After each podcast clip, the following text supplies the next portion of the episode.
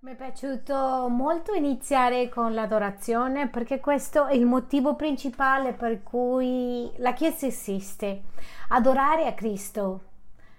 Siete d'accordo con me? Tutta l'eternità staremo adorando a Gesù. La ragione principale della Chiesa non è l'evangelismo, le missioni, a me piace tanto l'evangelismo, le missioni, ma questo non è il motivo principale. Il motivo principale è adorazione. Perché mi piace molto come 400 anni l'hanno definito lo scopo principale dell'uomo è glorificare a Dio e goderlo per sempre. Io sono d'accordo con questo perché guarda, Dio ci ha progettati per essere felici, Dio ci ha progettati per, non per cercare la felicità. Il problema del peccato è che cerchiamo nelle cose che no, non sono. In sesso, le cerchiamo in denaro, l'intrattenimento e questo si chiama peccato perché Dio dice invece di adorare me, adori alle, alle cose create. Ma la gioia più grande, adesso l'ho sperimentato, lo sperimenteremo ogni giorno, è adorare a Lui. Perché quando tu le contempliamo, lo guardiamo per quello che è Lui, è Cristo, è l'essere più bello di tutto l'universo e più che l'universo, allora dal nostro cuore viene questa, esce fuori questa adorazione, questa resa e l'onore a Dio, il desiderio di Dio è che tutti godano di Lui. Il desiderio di Dio è che ogni persona abbia quella opportunità di godere, di contemplarlo, così possa essere felice. Ed il problema è che gente in Inghilterra, gente a Londra, gente nel mondo, tutti hanno l'opportunità di goderci di contemplarlo. E allora dove entrano le missioni e l'evangelismo? La loda, noi, noi la Chiesa esiste per adorarlo e le missioni esistono perché non c'è ancora adorazione nel tuo vicino. In Galles, eh, forse non c'è adorazione in Pakistan e non c'è adorazione in tante parti del mondo. Quindi il compito tuo e mio e condividere il Vangelo in modo che possano vedere questo e così adorare a Cristo. Così mi è piaciuto molto iniziare con l'adorazione perché di questo si tratta tutto. Ed evangelismo è semplicemente portare le persone che possano vedere a Cristo e adorarlo. Così oggi andiamo a dividere questo workshop in quattro domande. In quattro domande. Guardate, c'è una statistica molto brutta che non mi piace, la verità è che mi motiva tanto, ed è che soltanto il 2% della Chiesa evangelica evangelizza. Questo è triste, vero? Soltanto il 2% della Chiesa evangelica evangelizza. Io potrei dire che in grande parte è perché non sappiamo rispondere a quattro domande e oggi la meta è che oggi tu possa rispondere a queste quattro domande. Allora, la prima domanda è perché non conosciamo il perché evangelizzare. Il primo seminario sarà e si dedicherà a rispondere alla domanda perché. La seconda domanda che non sappiamo rispondere è il che cosa dire. Anche lo so perché, allora cosa dico? La terza domanda, eh, già sai il perché e il che, allora il come.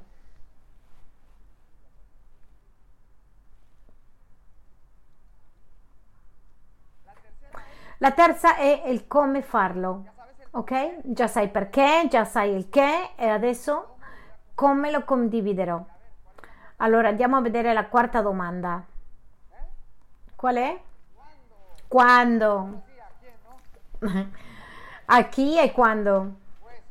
Bene, oggi risponderemo a queste due, a chi e quando, perché usciremo a condividere il Vangelo e quando eh, adesso, oggi, ogni volta che abbiamo un'opportunità, ogni volta che, te, che incontri con qualcuno che non conosce Cristo. Quindi oggi risponderemo a queste cinque domande che la numero uno è perché. Quelli che sono andati in ottobre a Lovile, io le ho detto il perché in un'ora, adesso le darò in molto meno tempo perché non volevo perdere questa opportunità di quelli che non sono andati all'ovile in ottobre e rianimare a quelli che sono andati. Questa è una guerra spirituale eh, all'evangelizzazione. La guerra spirituale non, è, non, vuol dire che appare il diavolo e che ti fa... Uh, no, no, questo non è una guerra spirituale. La guerra spirituale è quando Dio ti ha mandato qualcosa e, arri- e arriva di tutto per non farlo. Quindi, per esempio, chi di qua è il suo spirito, eh, lo spirito dice io voglio evangelizzare, chi di qua alzate le mani. Ma quando arriva il momento di che ti proponi evangelizzare quando sei lì nel taxi o nella scuola o quando arriva il momento di evangelizzare alla CCI, che pensieri vengono alla tua mente? Ditemi. Che cosa dico? Un altro pensiero che arriva, arri- arrivano alla mente e che non lo facciamo perché arrivano questi pensieri negativi. Altro? Vergogna. Ah, che vergogna. Rifiuto. Oh, sarò rifiutato. Paura. La lingua. Non mi capiscono sicuramente. Sono troppo occupato per ascoltare. Non ho tempo ho tanto lavoro. Questo non serve a niente, è inutile. Cos'altro? Che pigrizia! Ah no, meglio guardo una, un film in Netflix. Non valgo la pena, non sono bravo a evangelizzare. Ah, guarda che lo fa il pastore Davide. Che lo faccia lui, ma io no. No, no. Davide è più bravo. Lo porto alla chiesa e che lì lo evangelizzano. Ma Gesù non ha detto portateli, ha detto andate. È bello che le, le portate, ma Dio ti ha dato la missione in modo che tu lo fai perché vuole che tu godi di quel momento. Mia moglie ha detto una cosa molto bella perché Gesù non aveva mangiato, le hanno portato cibo, le hanno detto hai mangiato? E lui ha detto il mio cibo è fare la volontà del mio padre. Qual era la volontà del suo padre? Era evangelizzare in quel momento. C'è un cibo spirituale quando tu lo fai. Quindi Davide lo fa, i pastori lo fanno, Laura lo fa, ma Dio vuole che tu mangi di questo cibo spirituale. Allora, sapendo che arrivano molti argomenti per non farlo, Oggi vorrei ripassare in rassegna dei dieci motivi brevemente che quando arrivano questi pensieri tu puoi attaccare a questi pensieri e dire no, vado a farlo, lo farò e incoraggiare tua, la tua anima. Amen? Dieci ragioni per evangelizzare. Qui tutti hanno questo foglio di carta? Attaccate questo foglio di carta alla Bibbia. Allora, numero uno, cosa dice? C'è un ordine, è un comandamento. È il re di re, il signore del signore è stata la luce e la luce ha ordinato di farlo. Cosa dice Marco 16, 15? Lui ha ordinato, sì Signore, dedichiamo le nostre vite a quell'amore. Già, con questo vado. È sufficiente, è abbastanza. Ma a volte ci interroghiamo diciamo tutti questi motivi. No, è che io no, non ho il chiamato. Io ho ascoltato a tanti, eh, io non ho il dono. Questo non è un dono, non è una vocazione, è una ordine e alla ordine è obbedito. È vero che tanti, alcuni hanno una grazia più degli altri, gloria a Dio, ma Dio nel giorno del giudizio ti dirà, d'accordo a quello che ti ho dato, se ho dato grazia per altro di più, lui ti raccompenserà. Ma se ti ha dato molto e non hai fatto niente con questo, servo infedele. Numero uno è una ordine. Numero due c'è un grido dal cielo. In Isaia 6:8 Isaia ha una visione e c'è Dio lì, Geova, e il cerafine sono lì adorando e dicono che avevano sei ale, coprivano gli occhi e tutti lodavano e cantavano Santo, Santo, Santo il Signore Dio Onnipotente, tutta la terra è piena della sua gloria. Isaia è impressionato, cade sono uomo dalle labbra impure, arriva uno con il carbone ardente, le pulisce le labbra e lì è Dio in Isaia 6.8 dice qualcosa di straordinario. Perché guarda, a me mi sorprende tanto, dovremmo sorprenderci quando le leggiamo la Bibbia, perché a volte leggiamo velocemente e non ci rendiamo conto come wow, cosa sta dicendo Dio? E sto parlando di Dio cosa ha detto? Si è fatta la luce, si è fatta la luce, si hanno fatto le onde, sono fatte le onde.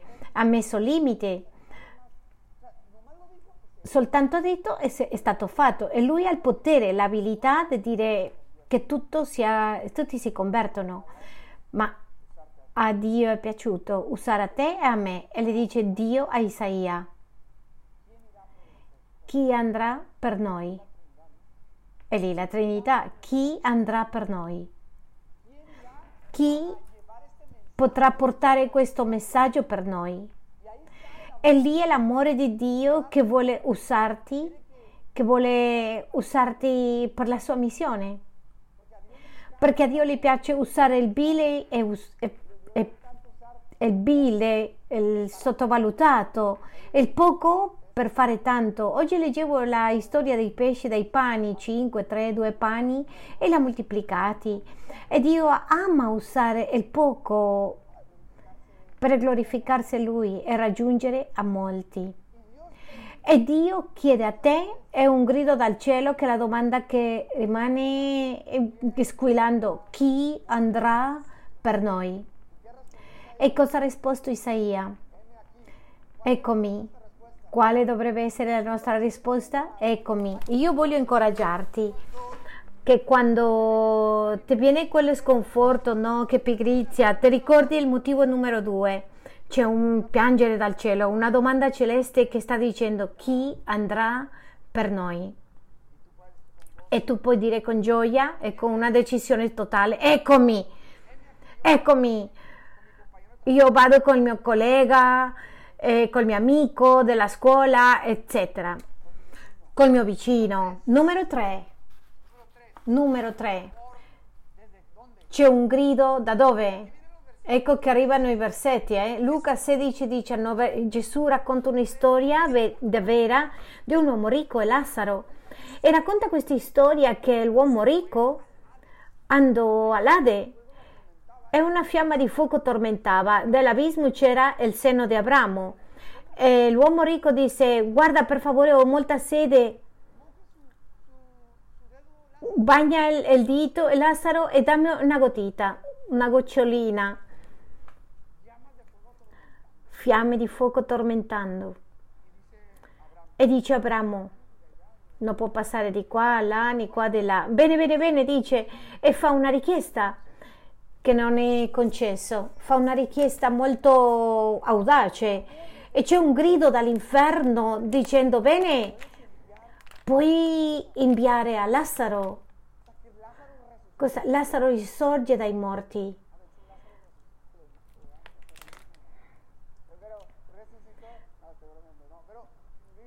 Dice che Lazzaro risorto e predica la mia famiglia per avvertirli di questo posto. Quindi c'è gente nell'inferno, secondo questo versetto, che sta gridando per favore, manda qualcheduno alla mia famiglia. E Gesù dice, guarda, hanno la legge i profeti. Se non prestano attenzione a quelli, non faranno caso a uno che risuscita dai morti. Ma ancora ti può rendere conto qualcosa. C'è un grido dall'inferno che dice, per favore, predica ai miei parenti.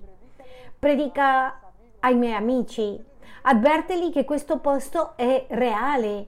La verità è che questo a volte quando non ho voglia, tanta voglia di uscire a, a, a, evangelizzare, dico questo posto è reale.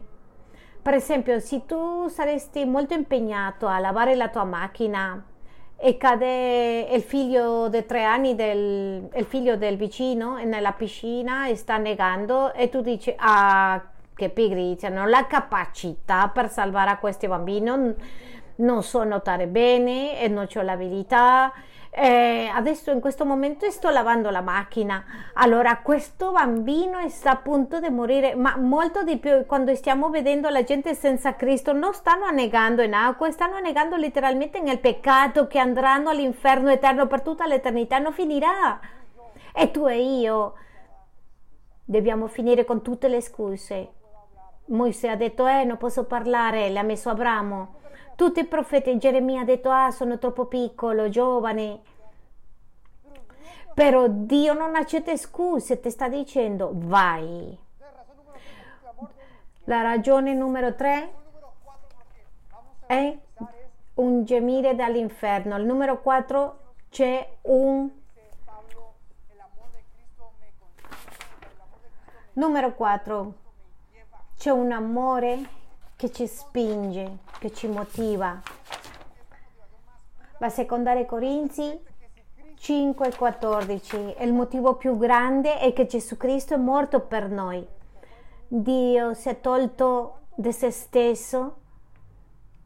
Quanto più di noi, quando stiamo evangelizzando e stiamo incarnando Cristo, rifle- stiamo, stiamo riflettendo Cristo dallo stesso modo che Dio ha lasciato la sua gloria, il suo conforto dal cielo, del paradiso per imparare la lingua, per vivere e mangiare con noi, per comunicarci la vita. Noi abbiamo l'occasione di riflettere in questo senso, lasciare il nostro trono, il nostro sofà, il nostro divano ed uscire fuori e condividere di Cristo con le persone nella loro cultura, nella loro lingua.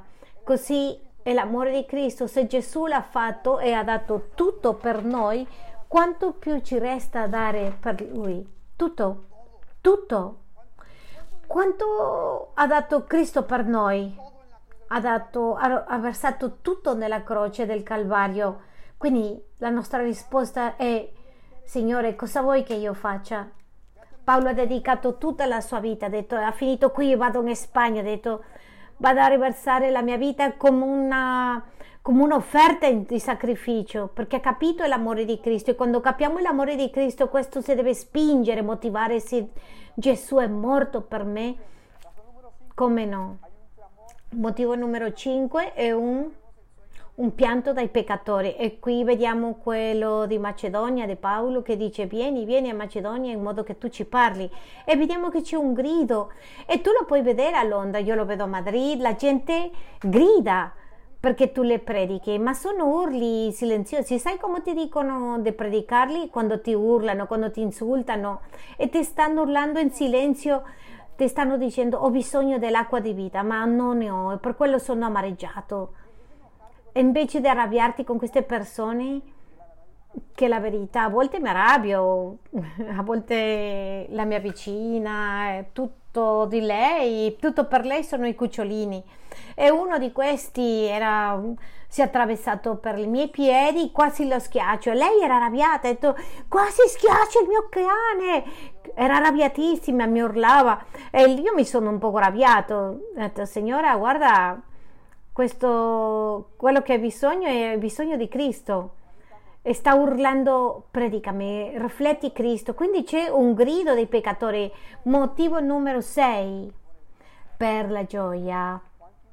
Giovanni 15, 5, 5, 8 dice che Gesù ha lavorato per eh, la nostra gioia e quello che parlava adesso prima di cominciare era che la gioia quando tu evangelizzi, quando tu condividi, all'inizio stai come eh, esitando proprio, ma poi quando lo fai, quelli che l'hanno fatto hanno sperimentato. Cosa succede anche quando condividi la parola, anche se ti rifiutano o quando danno la vita a Cristo? Cosa succede? Una felicità impressionante. Tu dici, sono nato per questo, mi dedicherò a questo per, per il resto della mia vita. Il giorno dopo si dimenticano e... Beh, ma eh, c'è una gioia super speciale quando soddisfiamo la volontà di Dio.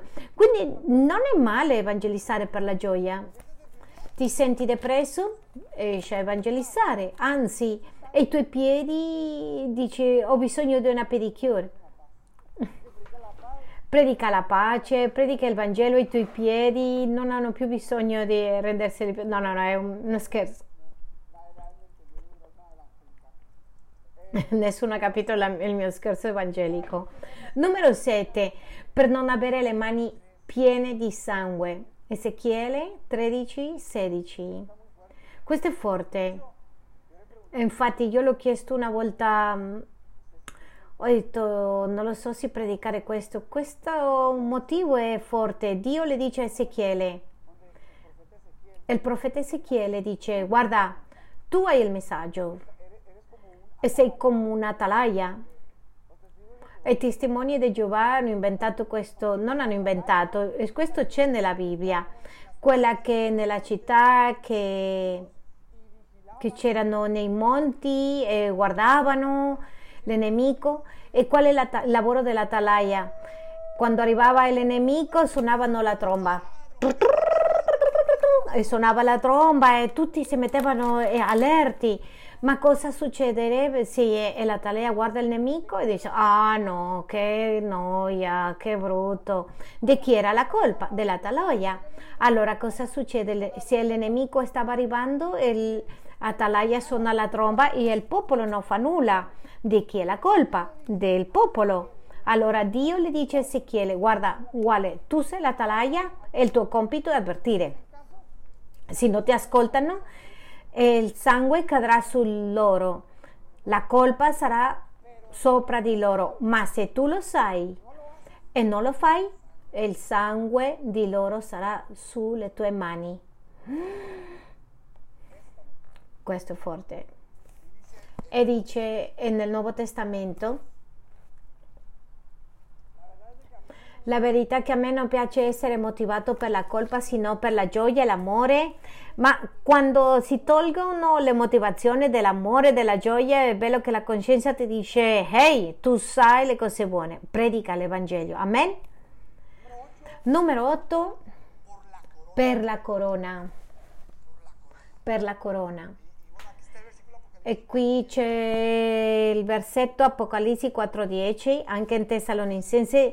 Paolo le dice a Tessalonici che lui aveva evangelizzato, voi siete la mia corona e in gioia. E nel regno dei cieli, quando tu evangelizzi, nel giorno del giudizio, quelli che hanno evangelizzato saranno la tua corona, la tua gioia.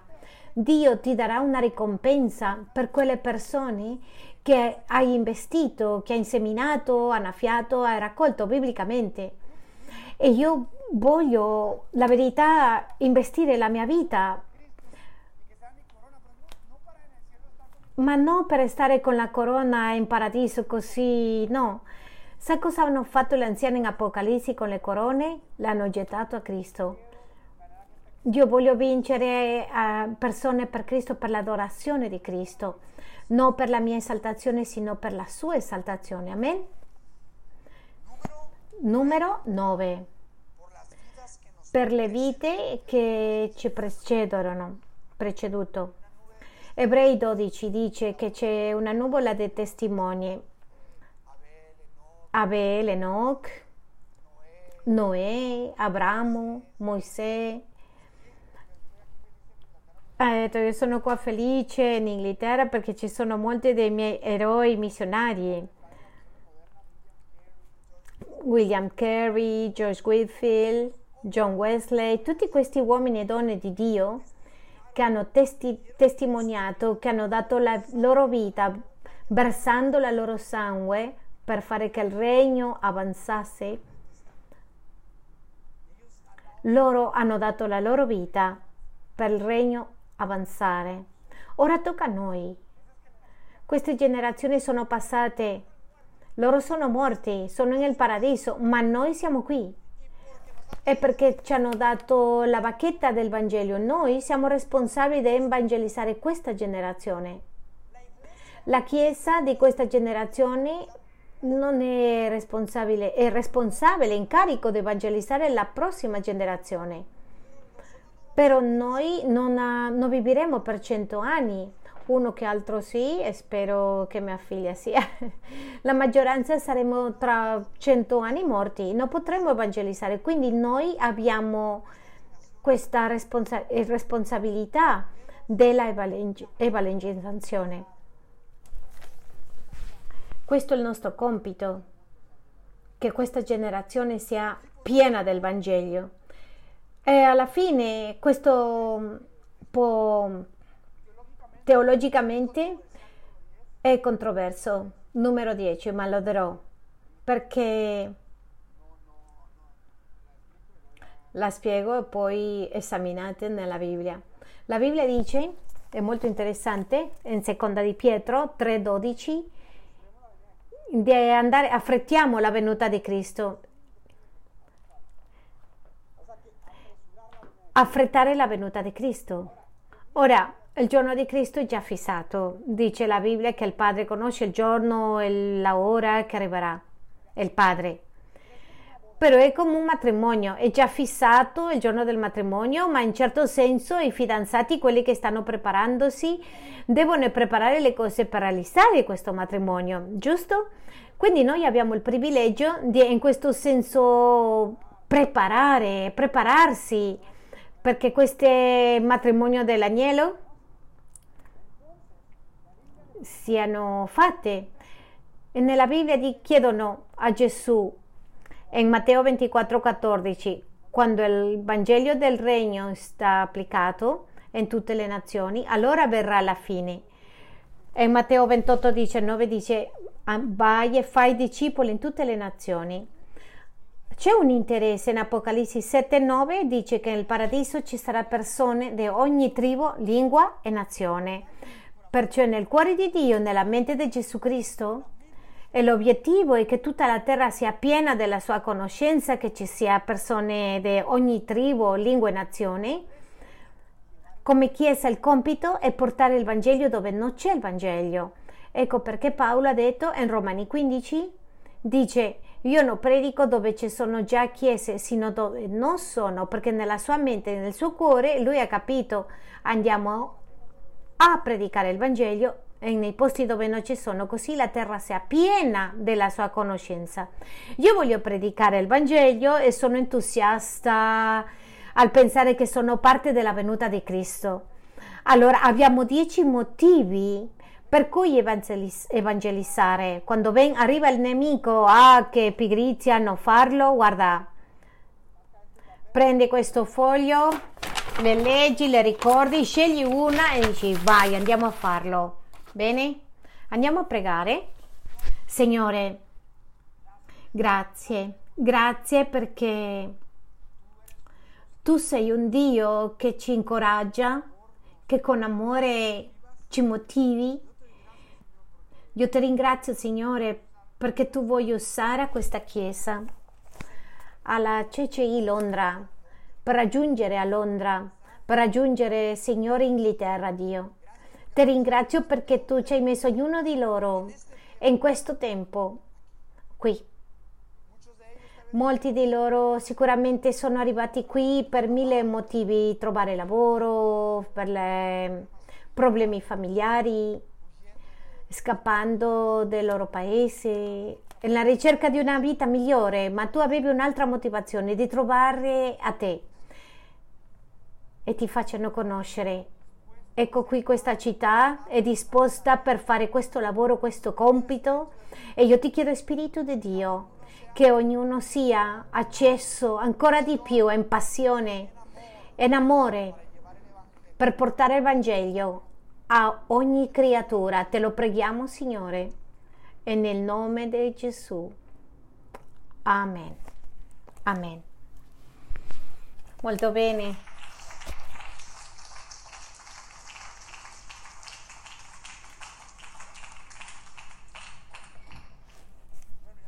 Bene, allora abbiamo risposto a quale domanda? Perché?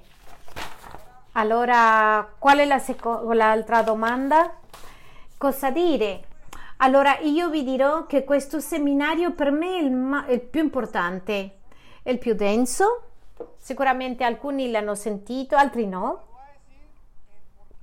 Ma vi dirò perché le diamo come le diamo si dice che Isaac Newton, sapete chi è Isaac Newton? Hanno ascoltato di Isaac Newton? Eh beh, in inglese, no? Esatto. Isaac Newton hanno ascoltato la canzone di Shakira eh? ha detto eh, se il corre così veloce come la canzone di Shakira Cristo arriva domani bene e dove sono rimasto? ah vero Isaac Newton allora Isaac Newton era seduto sotto un albero e cosa le cade nella testa? Pah! E cosa, come diciamo in Messico, il 20 di la gravità. Questo era un genio nella sua generazione, era un genio e si dice che Isaac Newton, se non sbaglio, è stato quello che ha scoperto il prisma. Di che colore è la luce? Allora, vediamo la luce, io la vedo bianca. Ma di che colore è la luce? Di ogni colore. Prima di Isaac Newton non sapevamo questo. Però il prisma si vede che la combinazione di tutti i colori rendono la luce bianca. Quindi è questa analogia molto interessante perché il Vangelo, tutti conosciamo qui che cosa è il Vangelo. E spero che tutti sappiano cos'è il Vangelo, è come dire di che colore è la luce bianca, ma il Vangelo ha certe componenti che tu forse non eri così familiare con i componenti del Vangelo ed è importante che tu capisca i diversi colori del Vangelo. Perché? Perché cosa? A me, ieri mi chiedeva Steven come stavamo parlando come evangelizzare con diversi tipi di persone, diversi metodi, ma io penso che quando tu comprendi i colori del Vangelo, lo Spirito Santo ti guida che cosa enfatizzare o no. Per esempio, Gesù quando era con Nicodemo, cosa ha sottolineato? Rinascere di nuovo. Con la donna samaritana cosa ha sottolineato? L'acqua? Dove è il tuo marito? Le ha risposto alle sue domande, io sono il Messia. Si vedete, Gesù ha enfatizzato con, quando era nella croce, adesso hai detto, hai mentito? No, non l'ha detto questo oggi sarai con me in paradiso. Con il giovane ricco cosa ha enfatizzato? La legge, perché questo uomo era necessario, aveva bisogno. E il bello di tutto questo è quando capiamo il Vangelo e i colori del Vangelo, diciamolo così, tu sarai con persone, lo Spirito Santo ti dirà che cosa enfatizzare. Ora non è necessario parlare di tutto il Vangelo, ma è importante enfatizzare una cosa più che l'altra. Pertanto questo seminario vedremo i quattro colori del Vangelo, vuol dire le quattro colonne.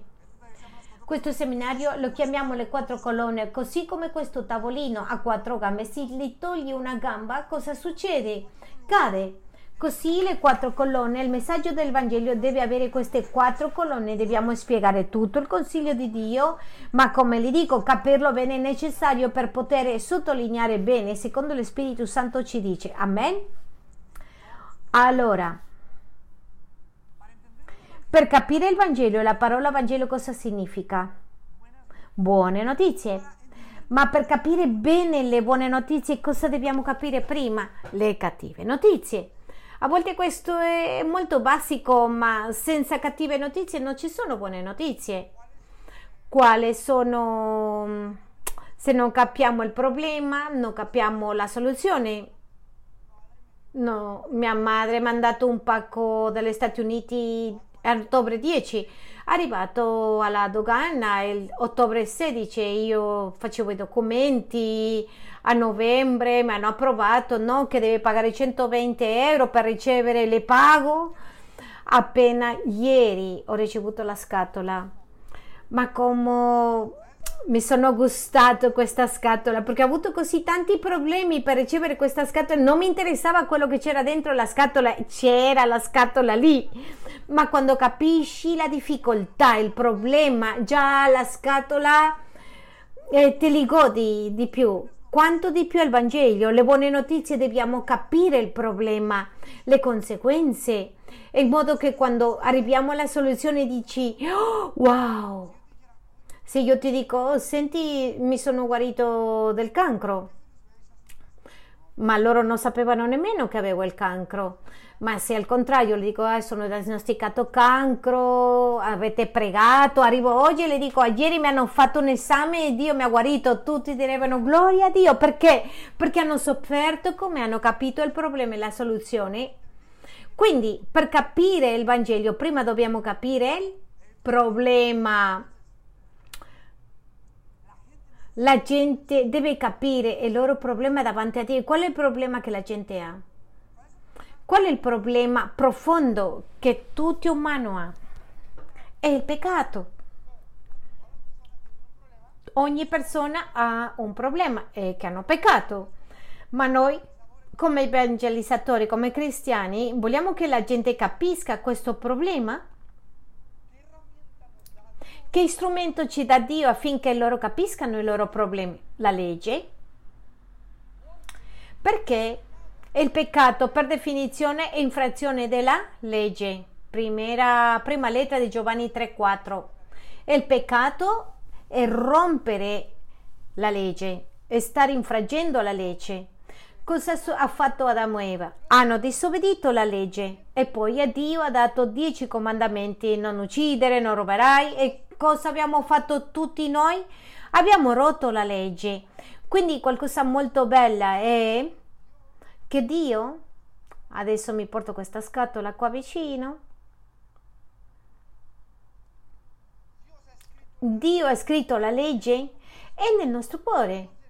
Quindi tutti gli esseri umani ovunque e qui è molto buono perché ci sono tutte le culture, come evangelizzo quello della India, eh, quello di Bangladesh, l'arabo, sapete cosa avete nel cuore? La stessa cosa che c'è nel tuo. Legge, Romani 2,15. Dio ha scritto la legge nel cuore di ogni uomo. Allora è molto interessante perché non stiamo evangelizzando da soli, stiamo collaborando con chi? Con Dio. Dice la Bibbia che siamo collaboratori di Dio. E chi è che fa eh, davvero, guardiamo, allora, mia figlia gli piace aiutarmi. Una volta io stavo aggiustando il bagno, era lì con il cacciavite, mia figlia era lì, ha cominciato a prendere il cacciavite, ha fatto ta, ta. E io non le ho detto a mia figlia, dai, lasciali così, no, l'ha fatto partecipare, vieni, aiutami, l'ho detto, e lei mi ha aiutato. E insieme abbiamo sistemato il bagno ma tutti sanno che davvero io l'ho fatto e così è con Dio. Quando vuole salvare, a qualcuno, lui lo fa, ma lui vuole usare a te e forse tu stai così ta, ta, e Dio dice vieni, voglio renderti parte del lavoro. Così che non dipende da noi. L'unica cosa che Dio vuole è che noi siamo fedeli alla sua parola allora c'è una promessa molto carina. Dice che lo Spirito Santo convince di giustizia, giustizio, giudizio e peccato. Tu non devi persuadere a nessuno. Chi si incarica di questo?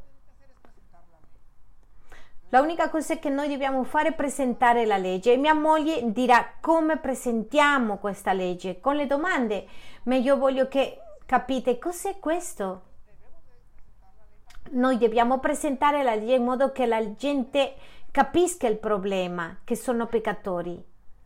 Sì? Allora, una volta che le presentiamo la legge, le persone, anche se hanno la legge, la coscienza è cauterizzata. È come quando tu hai cali, suoni la chitarra, all'inizio diventano oh, delle palline lì, anche la coscienza eh, tanto, ruba tanto, adultera tanto che c'è una coscienza così cauterizzata con cali. E quello che fa la legge dello Spirito Santo è togliere i cali, e scuotere la coscienza e la gente come che si sveglia quando tu e io predichiamo e le parliamo della legge.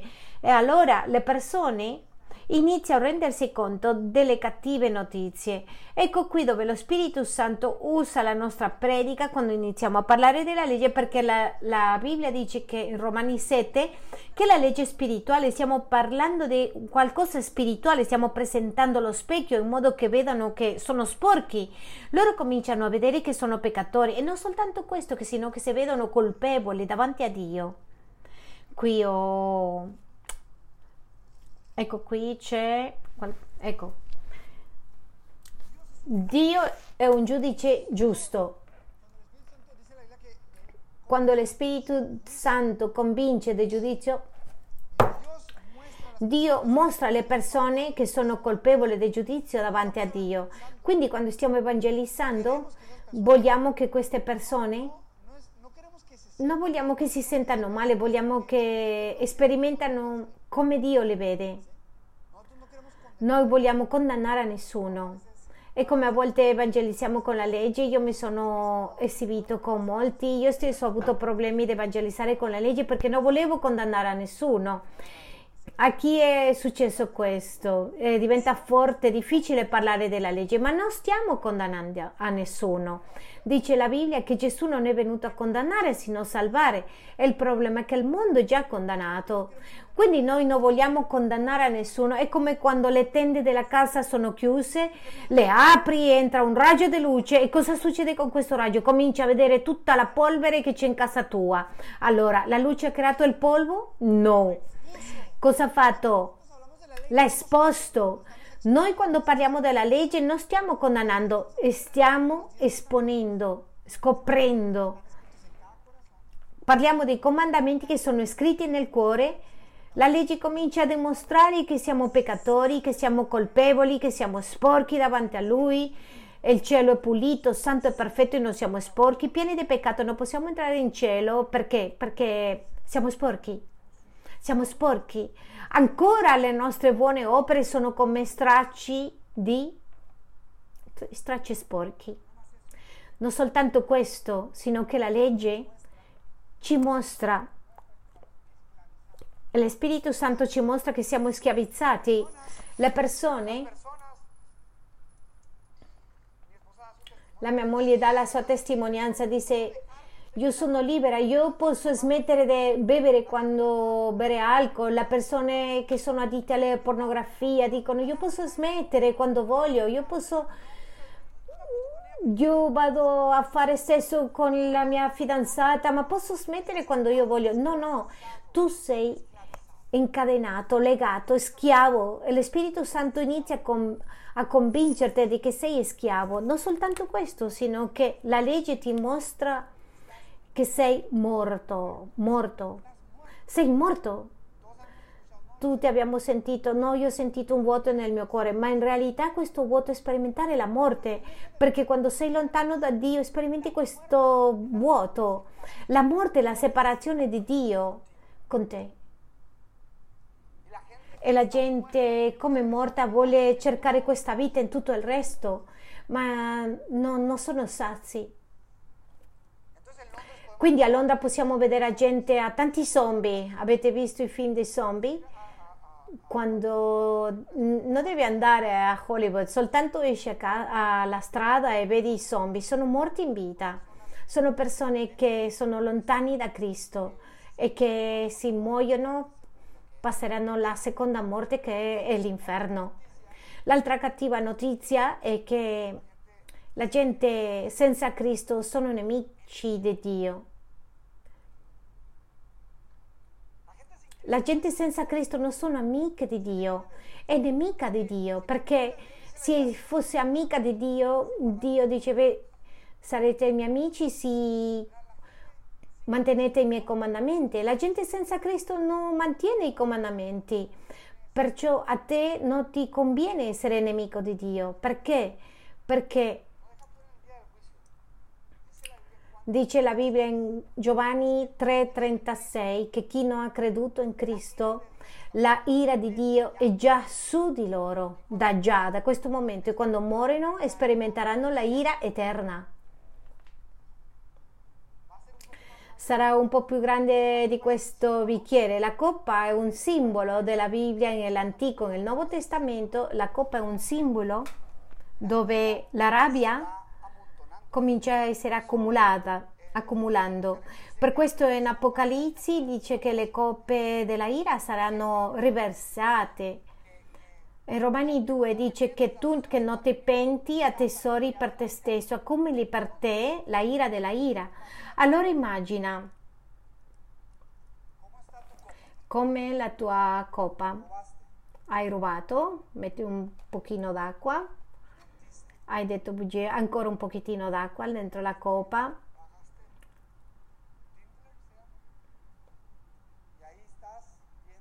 stai guardando ogni fine settimana e stai andando a letto con queste persone e stai vedendo cose pornografiche e stai rubando e continua a versare l'acqua nella coppa e la coppa comincia a riempirsi e tutta questa calice nel giorno del giudizio, del giudizio riverserà su di noi e Gesù Cristo è nel giardino di Getsemani e guarda questa coppa che tu e io meritiamo. E Gesù Cristo dice, Dio mio, Padre mio, se vuoi, dammi a me quella coppa. Gesù non temeva nulla, ma sapeva che questa coppa era la peggiore cosa che può capitare, perché era a punto di bere tutto il peccato e tutta la rabbia. Chi chi non ha conosciuto il peccato e ha preso il nostro peccato. Quindi la legge ci mostra che tutte queste cattive notizie è il problema.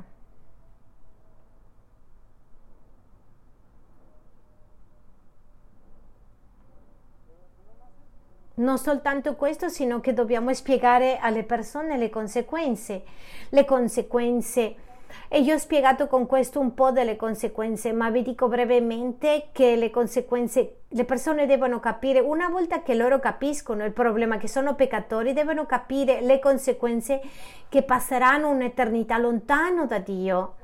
Quindi noi come evangelizzatori dobbiamo parlare della legge, la prima colonna, e poi dobbiamo parlare della eternità, la seconda colonna. Dobbiamo parlare della eternità. L'eternità basicamente, quando parliamo di eternità, parliamo di quattro cose. Parliamo di che?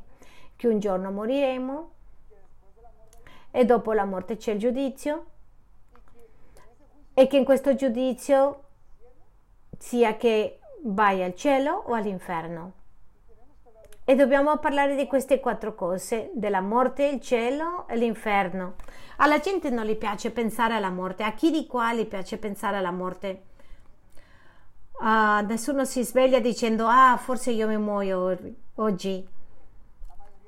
La maggior parte non vuole pensare alla morte perché è orribile. Ora la gente non gli piace, Dio vuole usarci in modo che le persone pensano alla morte, pensano al giudizio e pensano all'eternità. C'è scritto in Ecclesiaste meglio andare a un funerale che a un matrimonio, perché al funerale sappiamo la fine di tutto dei uomini, che è la morte. Noi come evangelizzatori vogliamo che le persone capiscono, comprendano l'eternità, che c'è una fine in questa terra e che passeranno l'eternità sia nel paradiso che nell'inferno. È la nostra responsabilità di parlare entrambi. Sì? Allora parliamo del problema della conseguenza e poi dopo questo parliamo di la buona notizia che è la soluzione la soluzione. E qual è la soluzione che noi dobbiamo parlare? La soluzione è quello che vi parlavo adesso, che Gesù Cristo era nel giardino di Getsemani. Se vuoi passa a me, da me la questa coppa, che non sia fatta la mia volontà sino la tua. È sorprendente perché Gesù Cristo, duemila anni prima, e quasi nello stesso, voi che siete andati in Israele, in Gessemani, il giardino, è vicino al monte di Moria. E lì c'era Abramo portando suo figlio. Isacco portava le, la legna e il padre a punto di sacrificarlo. Lo mette lì sull'altare. C'è il padre sacrifica il suo figlio al primogenito. Beh, no al primogenito, sino il... Eh, uguale, non importa. El... A punto di sacrificarlo, all'improvviso c'è una voce che dice stop. Giova agire, Giova provvederà. È molto interessante perché se leggete questa storia attentamente, Isaac dice ma dov'è il sacrificio? E Abramo, Abramo dice Jehová fornirà un agnello, Jehová provvederà un agnello. E quando appunto di sacrificarlo le dice alto e da? È molto interessante un agnello perché? Perché la promessa non è stata soddisfatta perché sarebbe arrivato il giorno in cui arriva l'agnello di Dio che toglie il peccato del mondo. E in quel momento il padre non Abramo sino il padre celeste nella croce del Calvario sarebbe tutta la sua coppa su Gesù Cristo stesso, ma lì non ci sarebbe un angelo che dice alto padre. Lì c'era silenzio. Lì non è stata una notizia allegra che ha ricevuto Abramo, alto no, non deve sacrificare, ci sarà un agnello, no. Gesù era l'agnello. E Gesù nella croce del Calvario urla, Dio mio, Dio mio, perché mi hai abbandonato. E Gesù nella croce prende il nostro calice e il nostro peccato, la nostra sporcizia, il nostro peccato, tutto questo ha bevuto Gesù Cristo nella croce del Calvario e dice è già pagato. E questa è la meraviglia, la notizia più bella che possiamo raccontare al mondo perché Cristo nella croce ha pagato il debito. Ha inchiodato il peccato che c'era per te nella croce del Calvario. Nella croce è stato dove Gesù Cristo ha trionfato sulle potestà, le tenebre, ha versato il suo sangue per il perdono dei nostri peccati. È già pagato. E come la morte non poteva trattenerlo perché Gesù Cristo aveva vinto, fuori senza peccato la morte non aveva autorità su di lui. Gesù Cristo si alza il terzo giorno che parte del Vangelo, non soltanto la morte, sino che Gesù Cristo è risorto tra i morti, il primogenito dei morti, e ora per la sua vita ha già pagato i suoi peccati, e allora dice tu sei perdonato. Tu sei colpevole? Sì, sei colpevole, meriti l'inferno, sei colpevole di tutti i peccati che hai commesso, sei colpevole, ma sai cosa? La mia giustizia. Io sulla croce non soltanto cancello i tuoi peccati, sino la giustizia. Quello che ho vissuto giustamente lo metto su di te, in modo che adesso Dio ti chiama innocente, ti chiama giusto tutta la sporcizia che avevi, tutte le macchie che avevi, Dio Gesù te le toglie questi vestiti sporchi, ti dai vestiti nuovi e ti dice sei pulito, sei pulito. Ecco perché c'è la Bibbia in Efesini dice che ci vede santi e immacolati e tu dici non mi sento santo e senza macchia. No, non perché sei bravo, sino perché Cristo ti ha fatto buono sulla croce. Dio ti ha fatto attraverso Gesù pulito nella croce. Ha pagato con il suo sangue, non con oro né plata né argento, per riscattarti. Eri morto, Gesù muore risorto. La Bibbia dice che lo stesso Spirito risuscitato a Cristo dai morti, lo Spirito Santo in te che ti dà vita, ti dà gioia. Adesso sei vivo. Eri nemico di Dio. Eri nemico di Dio e allora Cristo, attraverso il suo sangue che era abbandonato, in modo che tu non sia abbandonato, Gesù Cristo in quel momento si è separato dal Padre in modo che tu potessi essere amico di Lui, amico di Lui, amico di Lui. E per, per ultimo Gesù Cristo ha sfogato tutta la sua rabbia su di Cristo in modo che tu e io non siamo sotto la, la sua ira se pecchi, magari sei forse la disciplina, ma non sotto la ira, la rabbia. Gesù ha preso tutta, tutte le gocce, ogni goccia della rabbia. Sei amato, sei amato. Non è la notizia più meravigliosa che può ascoltare tutta Londra, tutta Inghilterra? Forse non è degna di essere proclamata? Ora, non tutte le persone saranno salve.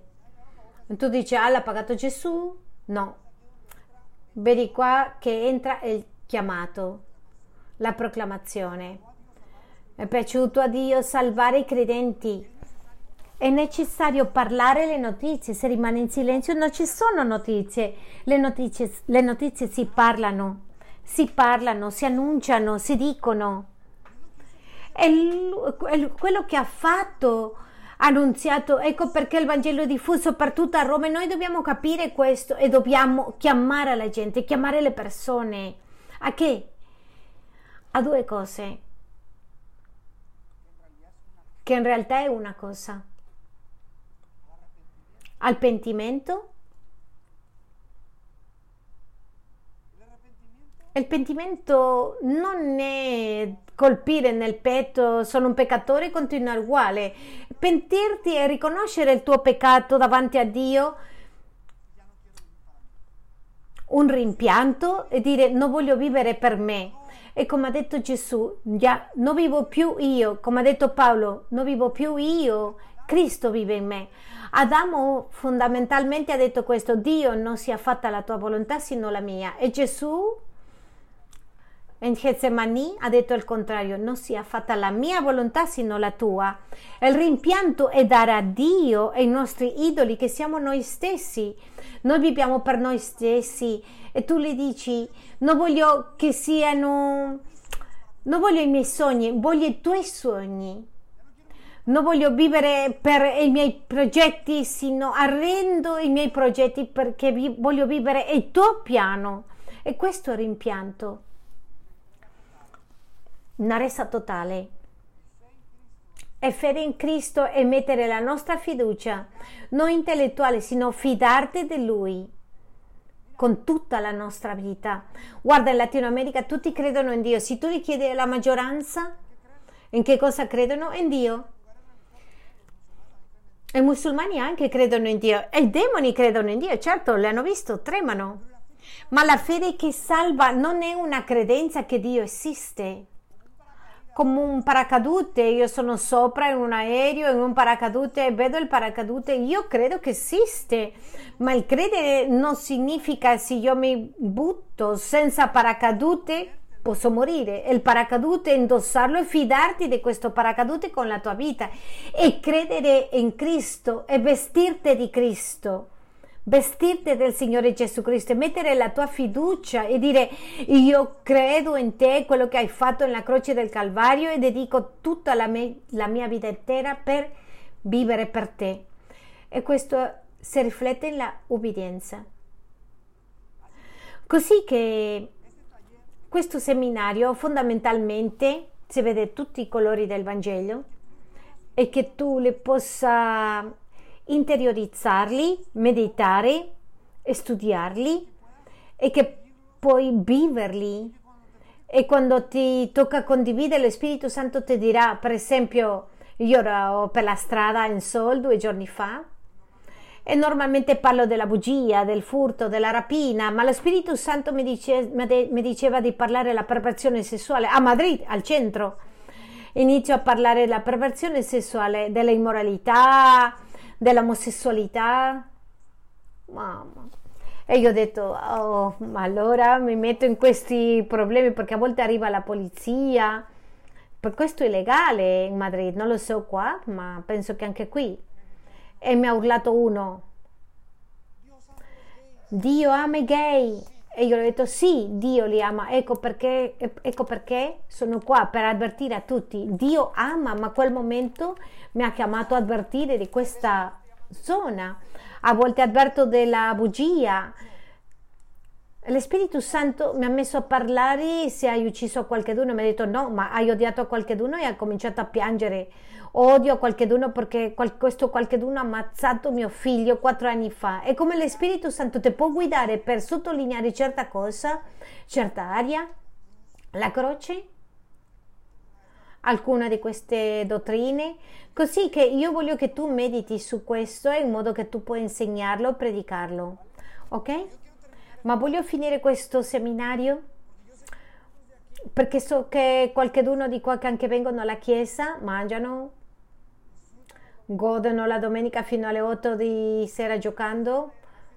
Forse sei andato un paio di volte a Israele, ma forse sarai uno di quelli di Matteo 7 dove Gesù dice tanti mi diranno Signore sogni nel tuo nome profetizziamo, tiriamo, scacciamo demoni e Dio dice non vi conosco perché possiamo dire Signore Signore ma vivere qualcosa diversa a questo. Ma voglio finire questo seminario poi avremo una pausa ma voglio finire questo seminario chiedendoti questo. Di che lato della croce sei tu? Di che lato della croce sei tu? Non ti sto chiedendo se vieni tutte le domeniche non ti sto chiedendo se servi nelle camere non ti chiedo se hai fatto la preghiera tante volte, ti sto chiedendo di che lato della croce sei oggi. E se lo Spirito Santo ti ha mostrato ti ha convinto che sei di questa parte, che momento migliore che consegnare la nostra vita a Cristo o riconsacrare la nostra vita a Cristo. Chiudiamo gli occhi un attimo. Mi piacerebbe prendere un po', po di tempo per vedere se c'è qualcuno qui che vuole davvero dare la vita a Cristo oggi, che riconosce questo, che oggi può gridare a Cristo e chiedere perdono per il peccato, chiedegli perdono. Gesù, ti chiediamo perdono, Signore.